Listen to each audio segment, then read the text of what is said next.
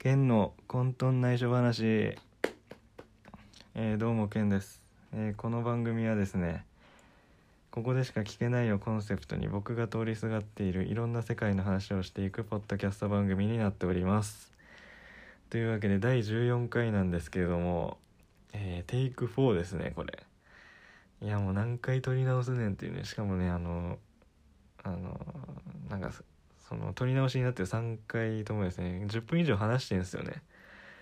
10分以上話してるんですけどなんかあのー話が脱線はしてないんですけどなんかグダグダグダな感じになっている感じです感じになっててなんか話してるうちになんかこれダメじゃねってなってねあのーもう3回、えー、ボツなってですね今テイク4なんですけれどもあのーあれなんですよ一人でやってるとですね誰もブレーキかけてくれないんであの脱線したら話は脱線しっぱなし、えー、グダグダトーク始まったらずっとグダグダしっぱなしっていうところでねあの、はい、自分でそこをね制御していくのが難しいです。はい。うん。まあ、第14回にして改めて言うことでもないと思うんですけどあの難しいです一人でやっていくのは。うん。はい。えーでまあ今回はですねまあそのねあとテイク4までいってる要因の一つが今回内容盛りだくさんなんですよ。話したいことが。はい。というのもまあこのゴールデンウィーク中ですね。もういろんな情報が出てですね。しかも一つの作品、えー一つのシリーズで、えーたくさん情報が出てですね。まあたくさん情報が出たり、えーいろいろあったりしてですね。あの結構内容盛りだくさんなんでこれ30分に収められんのかなっていうねプレッシャーもあったりしてはいあのテイク4まで来てますね。前回はねもう1回でしっかり撮れたんですけどね。久々にねあの苦戦してます。ということで、えー今回はですね今回のメインテーマは「ラブライブ!」です、はい、前回に引き続き、えー前回は「ラブライブスーパースター」のね話をしましたね。公式サイトを見ながらね「ラブライブスーパースター」の情報をねゲットしていくっていう、えーのやりましたけど企画をやりましたけれども。あれでねあのえ気になるキャラクターが出てきたっていう、えーコメントいただきましてあやって正解でしたね。はい。い やよかったよかった。あれね結構冒険的な感じもあったんですよ。ね。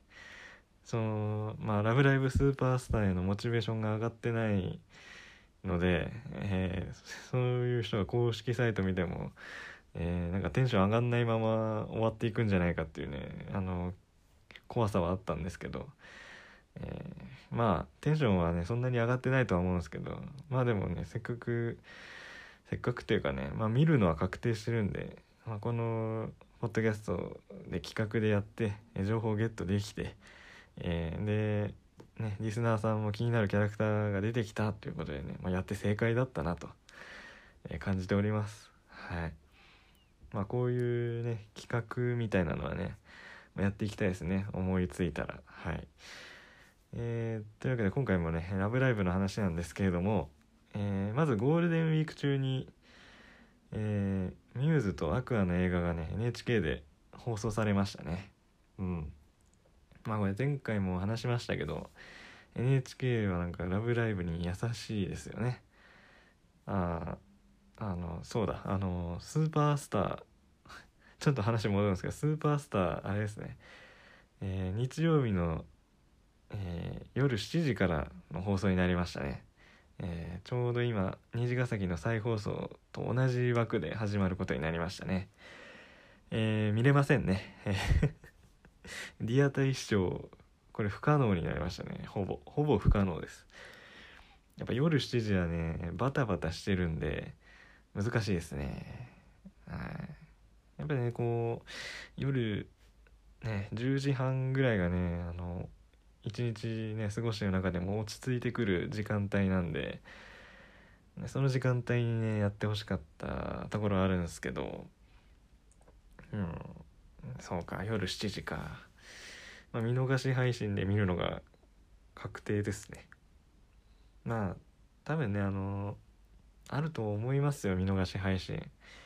NHK も NHK で独自の見逃し配信用のなんかアプリアプリがねあったと思うし「まあ、ラブライブ!」公式が YouTube で上げてくれる可能性もまああると思うんで、まあ、このね時代ねあのアニメに関してはもう見逃し配信がないっていうのはほぼないと思うんで、ね、どっかしら何かしらね配信があると、えー、思うので、まあ、それをはい、えー、それに期待します。じゃないと見れないんで、見逃し配信なかったら「ラブライブスーパースター」見れない、えー、ことになってしまうんでね。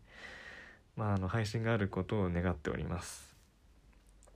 んで、えーまあ、話ちょっとねスーパースターの話戻っちゃいましたけども、えー、ミューズとアクアの映画、えー、放送がありましてまあ両方見ました、まあ、ミューズの方はちょっと僕も忙しくて、えー、いろいろ作業しながらだったんでそのストーリーをね懐かしむ余裕もなかったんですけど、まあ、とにかく錦の巻可愛いなで終わっちゃったんですけどアクアの方はですねまあすでに2回えー、映画館で見てたっていうね強烈なインパクトもあって、まあ、今回も3回目の視聴ということで、まあ、あの結構覚えてたりして、まあ、しっかり見てはい、まあ、やっぱですね、まあ、個人的には「セイント・スノー」のストーリーがすごく感動でしたね。うん。まあ僕ねあのー、なんだろうな「セイント・スノー」推しみたいなところもあったんであのー、あれですね。あの上映当時。上映僕公開初日に見に行ったんですけど何の情報も入れないで見に行ってたんであの「セイントスノー」にこんなにねストーリーが用意されてるとは思ってなかったんですよねまあちょっと登場するかなぐらいあのだろうなとは思ってたんですけどこんなにもねストーリーが用意されててでそのストーリーも素晴らしくてっていうねなんかすごく感動したんですよね。うん、思い返せばだって1期の時点では全然人気なかったじゃないですか「セイント・スノー」って正直はい。ねなんか嫌味なキャラというかねもう上から目線で、ね、ダンスナウのねなんかいじりはねなんか視聴者の中でありましたけど。あのねやっぱ2期じゃないですか「セイント・スノー」の人気が出てきたのって。うん。まあねなんかそういうからのなんか急上昇。2期での急上昇とで映画でこれだけのストーリーが用意されるところまで格が上がったっていうところもね感動できるしなんかはい。良かったっすね。こう改めて見てもすごく感動的でしたね。うん。であとは何だろうな。あまああとはあれですね。今引っかかる部分っつったらやっぱ最後のネクスパやっぱり引っかかりますね。これは、まあ、特にミューズ見てアクア見てだと余計にそこ引っかかっちゃったかな。なんかミューズはねその3年卒業で締め締めたんでなんか良かったんですけどアクアってその3年卒業しても6人でやってくっていう新たな始まり的なね感じの、えー、ストーリーというか、ね、その3年生に頼らないっていうね言葉も作中でありましたけど、まあ、そういう感じだったんで、うん、そこ最後9人で歌っちゃうかっていうねなんかそこはねちょっと残念なところはありましたね。うん、まああのーいろんなとこでね、まあ、僕も言ったりしてますけども離れていても心でつながってる的な演出はわかるんですよ。はい。まあ、ブログでね感想を書いた時もそれはわかるみたいなこと確か書いたと思うんですけど、はい、離れていても心でつながってる的な演出はわかるんですけどやっぱ映画で映画だけで考えてきた時にその6人で歌った方がどう考えても美しいでしょって思うんですよね。うん。まあ100歩譲ってというか100歩譲ってそのなんだろう。あの異空間ですよね。異空間に9人がいるっていうのは OK だと思うんですよ。それは非常に演出としてはいいと思うんですよ。ただ3年生たちの歌声が入ってしまうのはどうなんだろうっていうのは思いますね。うん。ねだってその作中のライブではやっぱ6人でステージ上がってるんでうん。その異空間的なねその異空間的なところで9人いるのはいいんですけどうんなんかそのなんだろうな。歌声はやっぱ6人で行った方が良かったんじゃないかな。もしくは異空間でやらなくてもそのステージで歌いながらえー、なんか3人の残像というかそういうのが見えるってだけでも心でつながってるっていうニュアンスはすごく伝わるんで、うん、そこをね9人で歌う必要性はなかったんじゃないかなって思いますね。うん。はい。うん。まあその9人で歌うとやっぱリアルライブっていうところがねあのどうしても出てくるのかなと思うんですけどそういう大人の事情が透けて見える見えたっていうのもなんか、うん、残念というか、はい、そのストーリーがねせっかくいい感じで来てただけにねちょっとそこ引っかかるポイントが出てきたっていうのは良、うん、くなかったかなと、まあ、思いますね。うん。はい。ねえまあでもあれなんすかね。映画では6人で歌ってたのにリアルライブでは9人で歌ったとかだとなんかそれはなんかみんなは受け付けないですかね。やっぱり同じものを求めるんですかね。アニメだと映画と同じような、えー、状況を求めるんですかね。僕は別に映画では6人で歌ってそのリアルのライブでは9人で歌っても別に僕は何とも思わないんですけどどうなんですかね。まあそこら辺のなんかバランスというかねそういうのが、ね、結局最後の大人の事情が透けて見える感じにつながってしまったのかなっていう気はするんですけどうん。まあでも僕はですねやっぱりそこは一貫して、えー、6人で歌った方が美しいっていうのは思いましたね。はい。えー、まあでもミューズもアクアも映画楽しませてもらいました、えー、まあ、ミューズはちょっと本当にねあんま集中して見れなかったのが悔やまれますけれども。はい。まあ最後の方は見てましたけどね。はい。でまあアクアの方を見ててね。えー、やっぱり、えー、面白かったですね。あのあの僕がね唯一映画館に複数回見に行った、えー、作品なんでね。やっぱそのそれだけのポテンシャルはやっぱりありますね。はい。はいそんなところです。えー、で次。えー、虹ヶ崎の2期決定ということでいやおめでとうございます。これ朗報。えー、まあ正直、えー、虹ヶ崎2期、えー、ないのかななんて思ってたりもしましたけれどもいやー2期決定ですよ。ねやっぱあのー、あれですね。期待しちゃいますね。来年放送開始予定なんですけどもうすでに期待しちゃいますね。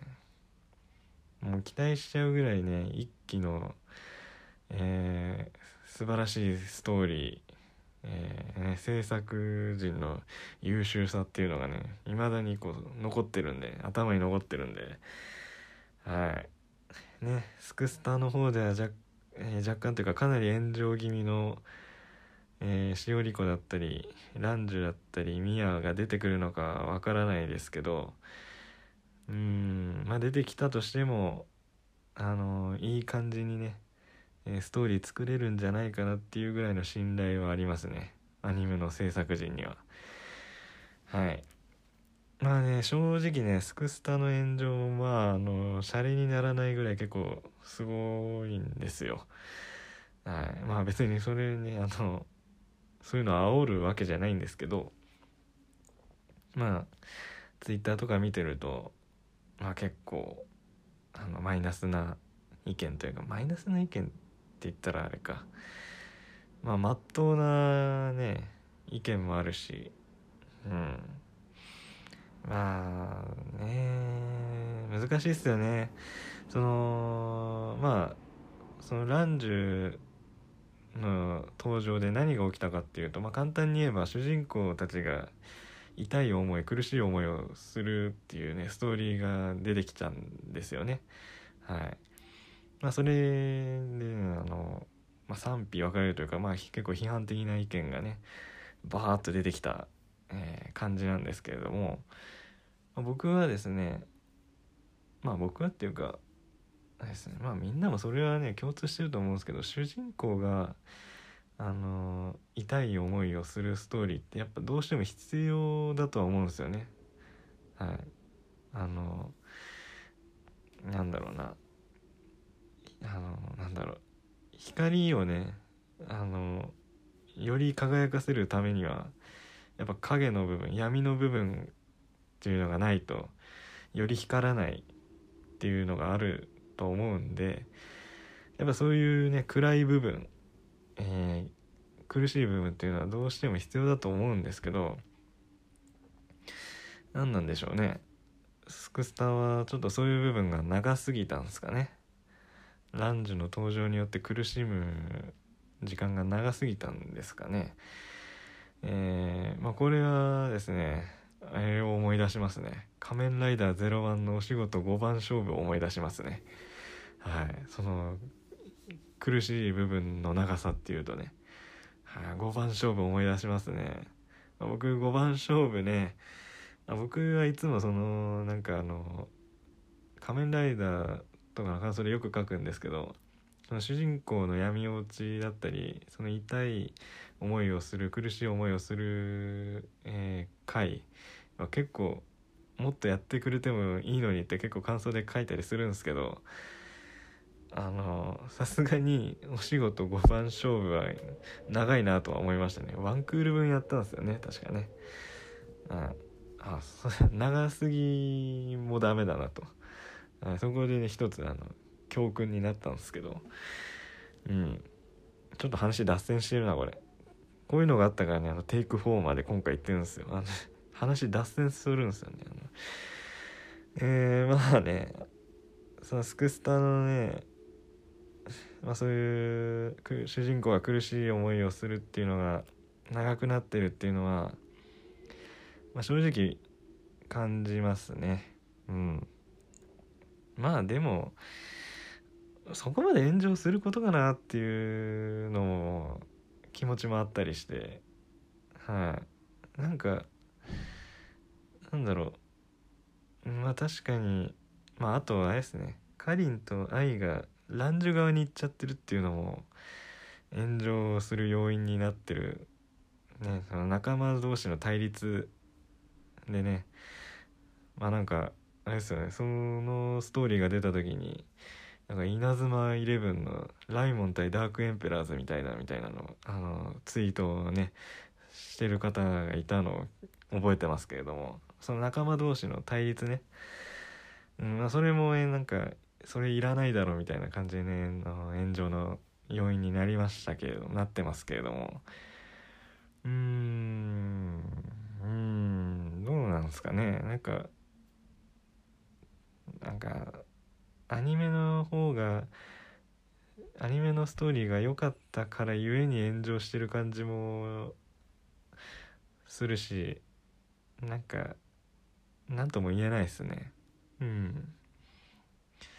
うんなんか僕がドライドライなのかもしれないですけどな何なんですかね。こう難しいですね。はい。まあでもねそのランジはともかくとして僕もね今、えー、出てるストーリーね全部最後までまだ見れてないですけどとにかくミア・テイラーは押せますよ。とにかく。ランジは分かんないですけどランジはもうなんか炎上しちゃっても取り返しつかつくかどうかも微妙ですけどミア・テイラーは押せますよ。うん。あのこっちへの主人公側への理解もね示してるしとにかくディナリーと仲がいいっていうところであの押せますよこれ。うん。なのであのあれですねスクスタのストーリー読んでないっていう人もねあのミア・テイラーの、えー、ミア・テイラーがメインになってる回があるんでそれをね是非、えー、見てほしいですね。あのそこはね本当感動できるんではい。そこでねそのストーリーを見て批判的な意見言ってる人はあの僕が見た限りではいなかったですね。そのミヤがメインになってるストーリーだけはねもう称賛されてたと思います。はい。わかんないですけど。割と適当なこと言ってますけど。でも本当にねなんかそこでミヤ・テイラーがメインになった回でなんかちょっと風風向きがね変わったかなっていうのはあの印象としてはあるんで感覚としてはね。はい。まあスクスターもねなんか昨日だか一昨日だかちらっと情報をね、まあ、僕見てしまったんですけど、えー、なんか経営的には苦しいようで、ね、その虹ヶ崎2期決まりましたけども果たしてそれまでスクスタが持つのかっていうねあのなんか別問題が浮上するっていうねはいなんか経営的に良くないらしいですよ。うん、まあねいろいろまあこれスクスタに限らずスマホゲームはやっぱどうしてもそこはねついて回りますよね。はい、多分どのスマホゲームもきついと思いますよ。今安泰なのって「ウマ娘」ぐらいじゃないですか。わかんないけど。はい、多分どのスマホゲームも結構きついね。えー、時期だときついね、えー、時期だと思うんで。まあはい。あのアニメ始まるまではてか虹ヶ崎の2期が終わるまではねなんとかスクスタ持ちこたえてほしいなと思います、まあ、僕が課金するわけじゃないんですけど。はい。まあそんなところです。というわけでああなんとか収まりましたね。30分以内に。どうでしたかね。なんか結構グダグダな感じ。個人的にはあるんですけどね。テイク3までねあのやって今テイク4ですけれども。3回ともねグダグダして4回目も今撮ってる4回目もね同じ感じなんですけど。まあでもその3過去そのボツになってる3回よりかはまとまったんじゃないかなというところで、えー、まあ、こちらをね更新したいと思います。はい。あとはもう話してないことないよね。うん。えー、まあ感想とか話してほしいネタなどありましたら、まあ、何でもいいんでよろしくお願いします。はい。えー、えっ、ー、となんだっけ？いつも何言ってんだっけ？あそうだあの ブログ更新あブログ更新しましたよね。ポッドキャスト更新しましたっていうね。えー、いうのを、えー、ラジえー、ラジオもうグダグダじゃねえかこれ。えー、ポッドキャスト更新しましたっていうのをねブログに投稿するんで、まあ、そこのコメント欄に話してほしい、えー、ラジオで話してほしいことだったりえー、感想とかいただけると嬉しいです。え僕のブログが、えー、分かりませんという方は、え、概要欄にメールアドレスも貼ってあるんでそこに送っていただいても、えー、嬉しいです。はい。待ってます、えー、えー、なんかもうねテイク4なんでね疲れてますね。もう口もうまく回らなくなってもうなんか最後の最後で噛み倒すはめちゃくちゃになるわでね。まあ、ひどい第14回になりましたけれども、えー、今回はここで終わりたいと思います、えー、聞いてくださりありがとうございました。